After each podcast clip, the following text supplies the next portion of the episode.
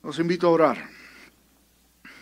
Buen Dios, eterno Padre, en un mundo y en una cultura que nos estimula constantemente a poner nuestra mirada en el hombre o en nosotros mismos. Ayúdanos, guiados por tu Espíritu y tu palabra, a poner nuestra mirada en Cristo, solamente en Él. Te lo suplicamos por los méritos de Jesús, nuestro Redentor. Amén y amén. A todos los seres humanos nos, nos gusta, aunque uno no, no diga que es verdad, que no quiera aceptarlo, nos, nos gusta manifestar autoridad y poder. Hay algo dentro de nosotros, ¿verdad? Que, que, que, alimentamos cada vez que nos sentimos con poder y con autoridad.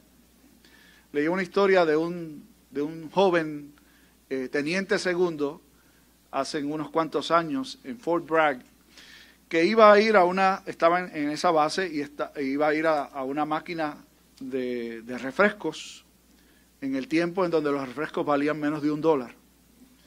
Entonces no tenía cambio consigo. Cuando llega a la máquina se da cuenta de que no tiene cambio y quería tomarse un refresco. Así que ve pasar a un joven soldado, lo manda a detener y le dice, ¿tendrá usted, joven, cambio, por favor? Y el muchacho empezó a buscar en sus bolsillos. Yo pienso que sí. Y entonces el teniente segundo le dijo, esa es la manera en que uno se dirige a un oficial.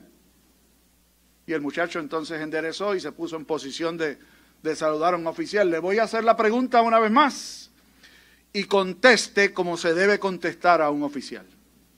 ¿Tiene usted cambio? Y él le contestó, no señor. Quería que le contestaran como es debido, ¿no? Pues no tengo cambio. Hoy vamos a hablar del poder de Jesús. Y es un es un tema demasiado, demasiado amplio. Hablar del poder de Jesús. ¿Cuántas imágenes vienen a la, mente suya cuando uno piensa en el poder de Jesús? Seguramente que vienen algunas imágenes como las que mencionamos cuando estábamos hablando con los chicos. A mí, en lo personal, siempre me llamó mucho la atención desde que era muy joven.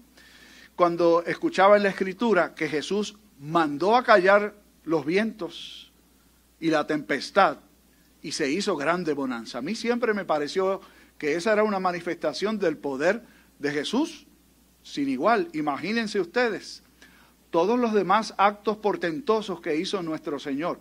Por mencionar algunos, convirtió agua en vino, sí, en vino, no en jugo de uvas.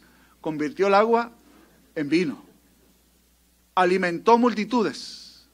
Devolvió la vista a los ciegos y algunos que nunca habían visto les permitió ver.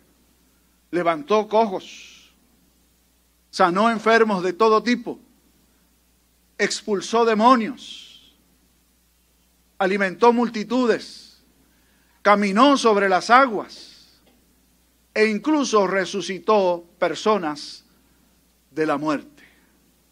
Esos son solo algunos ejemplos en la Sagrada Escritura que nos demuestran el poder que Jesús tenía.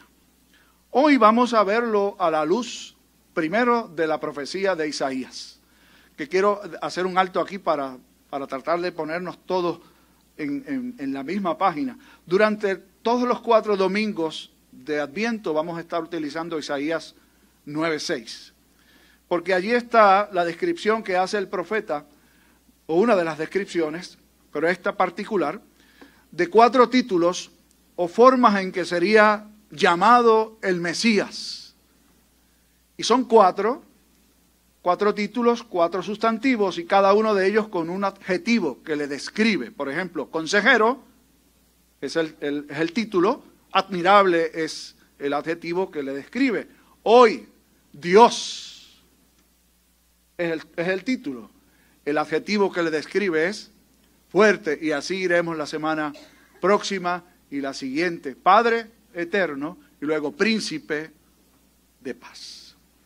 Lo primero que me parece extremadamente importante y digno de destacar es que el Mesías prometido es descrito como Dios. Cada vez que yo veo una de estas noticias, que ahora todo se publica muy fácilmente, ¿no? que están esperando un Mesías en Israel. Yo no sé cuántos de ustedes han visto noticias de que hay un Mesías en Israel, en Nueva York, y sabe Dios en cuántos sitios más están esperando un Mesías.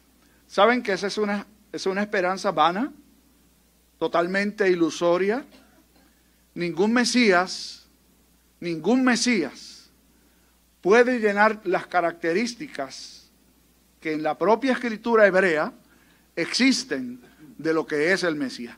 Y con esta yo creo que se deben derrotar absolutamente todas. Que el Mesías también era Dios. Y solo uno llena esos requisitos. Cristo, el Mesías de Dios, era también Dios mismo. Y ese es un principio fundamental de la fe cristiana, que aunque es combatido en muchos ámbitos, en muchos seminarios y en muchos púlpitos, se trata de achicar la persona de Jesús y no reconocerlo como Dios. Eso para la fe cristiana es una herejía, no tiene otra forma de describirlo. Uno puede decir en, el lenguaje cotidiano otras cosas más, pero no las vamos a decir desde aquí. Solamente vamos a decir que es una profunda y total herejía. No reconocer que Jesús, el Hijo de Dios, hecho hombre, era Dios también. Que era con Dios el Padre y el Espíritu Santo antes de todas las cosas. Que como veremos en el correr de la semana, por Él fueron hechas todas las cosas por el verbo. La acción creadora de Dios era Cristo mismo. Y que si no fuera Dios, la redención no sería viable. El ser humano no podría ser redimido por un Mesías solo humano. Cuando Isaías dice que el Mesías sería llamado Dios fuerte, lo primero que destacamos es que ese Mesías sería divino. Ahora toquemos el adjetivo. Fuerte. ¿En qué pensamos cuando hablamos de fuerza? Los nenes en el sermón ahorita me sorprendieron tremendamente. Yo pensaba que todos iban a decir que Oscar era el más fuerte de los dos. Ustedes ni se diga, yo me imagino que todos dirían que Efraín, ¿verdad? Pero generalmente nosotros asociamos fortaleza Fuerza la asociamos con juventud, con virilidad. Cuando yo era fuerte, dice uno cuando está metido en años, ¿verdad? Y yo voy por ahí, ¿sabes? Ahora yo le tengo que decir a mi hijo, hijo, tú estás más joven que yo, métete en tal sitio o trépate en tal lugar. Antes yo no pedía permiso para nada, pero Dios, con el caminar del tiempo, me ha ido recordando la realidad que por más vueltas que uno le dé, es la realidad. Yo soy menos fuerte físicamente hablando ahora que hace 10, 15, 20 años atrás. Y no me miren mucho, ustedes también. Todos estamos en el mismo bote, ¿saben? Todos vamos para viejo y los que no van para viejo ya llegaron. y a lo mejor vienen de vuelta tratando de buscar algo. Con eso asociamos poder, con fuerza física. Y cuando no es con fuerza física, porque hay otras formas de ejercer poder, ¿saben? Sobre todo las muchachas, aquí yo creo que me van a entender mejor que los varones. Las muchachas tienen una capacidad particular, casi todas, ¿no? Que Dios le dio, de ser en muchas instancias más fuertes que nosotros. ¿Qué hombre pare un muchacho? ¿Ah? Por más que quieran inventar, ¿saben? Eso fue dado por Dios solo a las mujeres. Cuando yo estudiaba, descubrí que las mujeres son más fuertes que los hombres, no en capacidad atlética, sino en capacidad de resistencia. Las muchachas duran más que nosotros, sabían eso, ¿verdad? No se rían mucho, pero es así. Las mujeres tienen más expectativa de vida que los varones. Claro, hay excepciones, hay algunas que se van un poco antes, pero por regla general los hombres duramos menos que las mujeres. Las mujeres son más resistentes al dolor que los hombres, por decir alguna. Y por no mencionar que a muchos de nosotros los hombres, las muchachas con una mirada nada más, nos, nos derriten, ¿saben? Los papás con las nenas, yo tengo una, y los que están por aquí saben cómo es, las hijas, y las que tienen, los que tienen nietas, ni hablar. ¿Qué sexo fuerte ni sexo fuerte?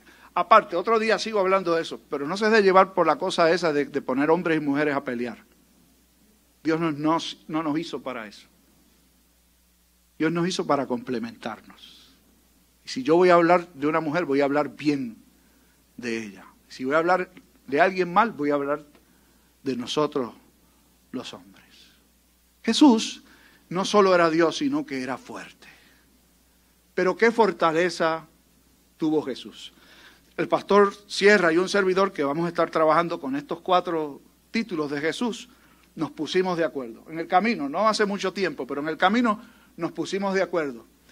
Vamos a utilizar como base el texto de Isaías y luego vamos a acompañar con un texto de los evangelios que manifieste ese título de Jesús con su adjetivo.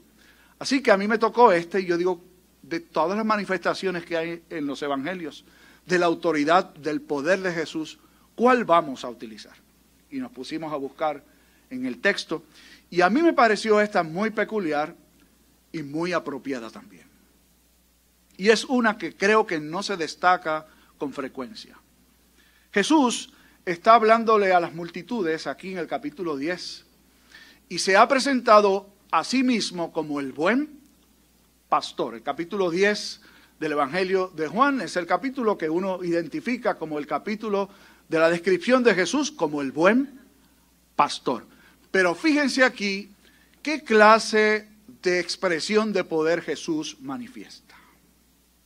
Un pastor en el tiempo de Jesús era de los oficios que podían las personas aspirar a tener los menos destacados. Nadie quería un oficio de pastor. Los pastores no tenían buena fama. Aparte del trabajo no ser muy simpático, tenían fama de no ser honestos, de ser holgazanes, por mencionar algunos. Así que Jesús se pudo haber adjudicado otros títulos. Lo llama la profecía el león de la tribu de Judá. Imagínense a Jesús describiéndose a sí mismo como el león. No lo hizo.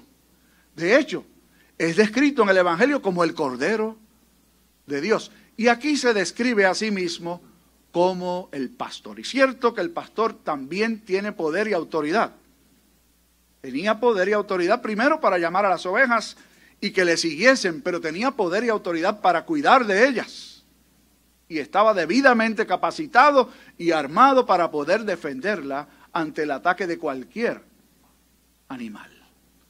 Pero fíjense que Jesús dice aquí que el buen pastor su vida da por las ovejas.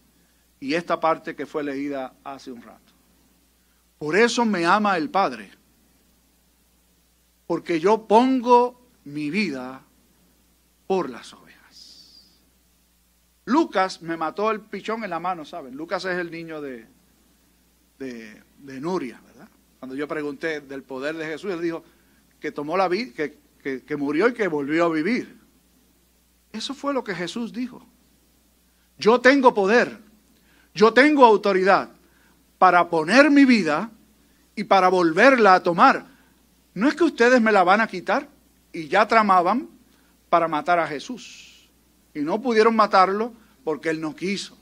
Y en varias ocasiones trataron de agarrarlo para matarlo y no se dejó agarrar, no porque temiera hacerlo, sino porque no era el momento.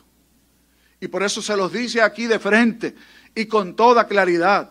Yo tengo poder, es decir, yo tengo autoridad para poner mi vida, ustedes no me van a matar, soy yo que me voy a entregar a la muerte.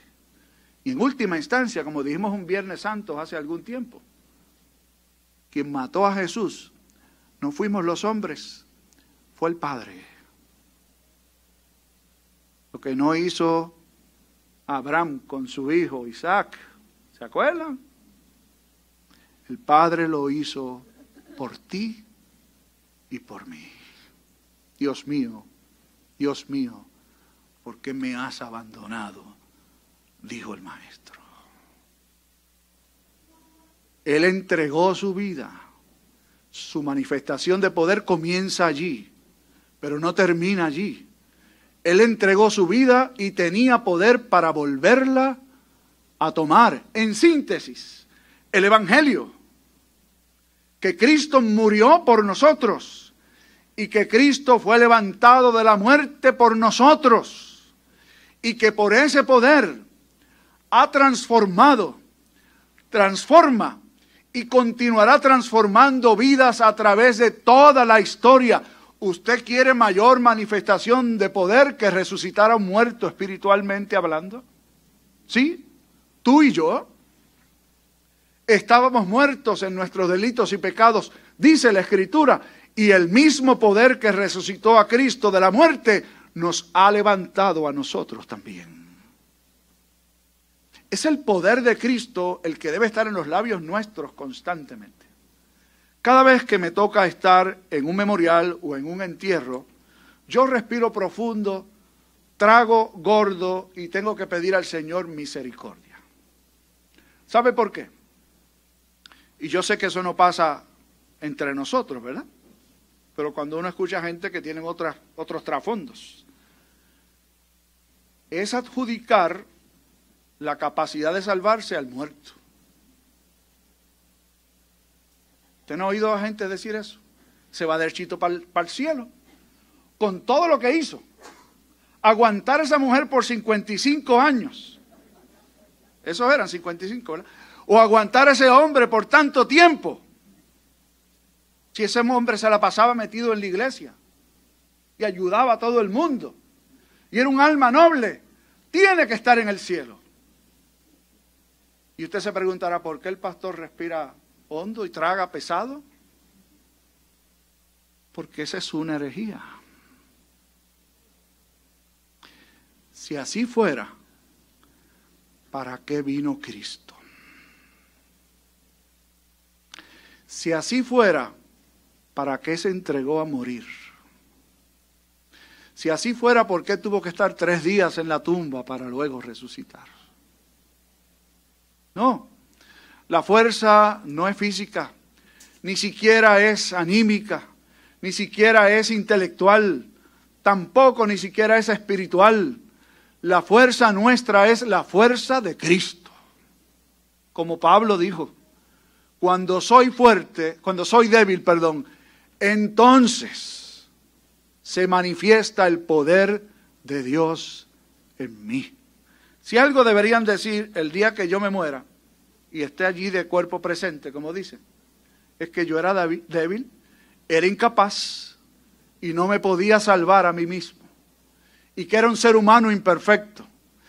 Y que por la gracia y el poder de Cristo tuve el perdón de mis pecados y la seguridad de la vida eterna. Por lo menos en lo que a nosotros respecta, cuando ustedes les toque estar allí. No vamos a hablar de ustedes. Y si la familia esperaba que habláramos de lo bueno que usted fue, pues se va a quedar molesta con nosotros, ¿saben? Porque vamos a hablar del poder de Dios, que es el poder de Cristo. La mesa es un lugar que se malinterpreta muchísimo. Cuando yo me criaba, yo recuerdo, yo me crié en una iglesia evangélica, ¿saben?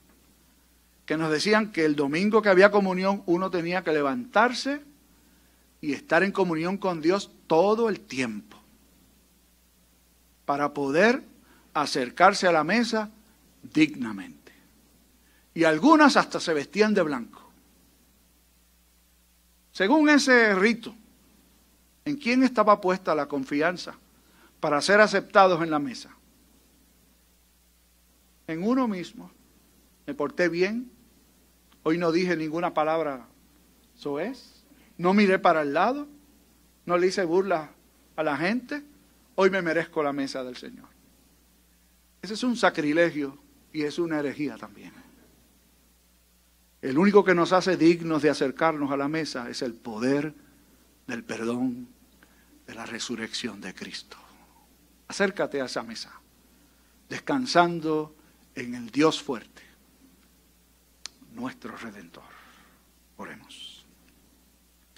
Padre, gracias por Jesucristo el Señor,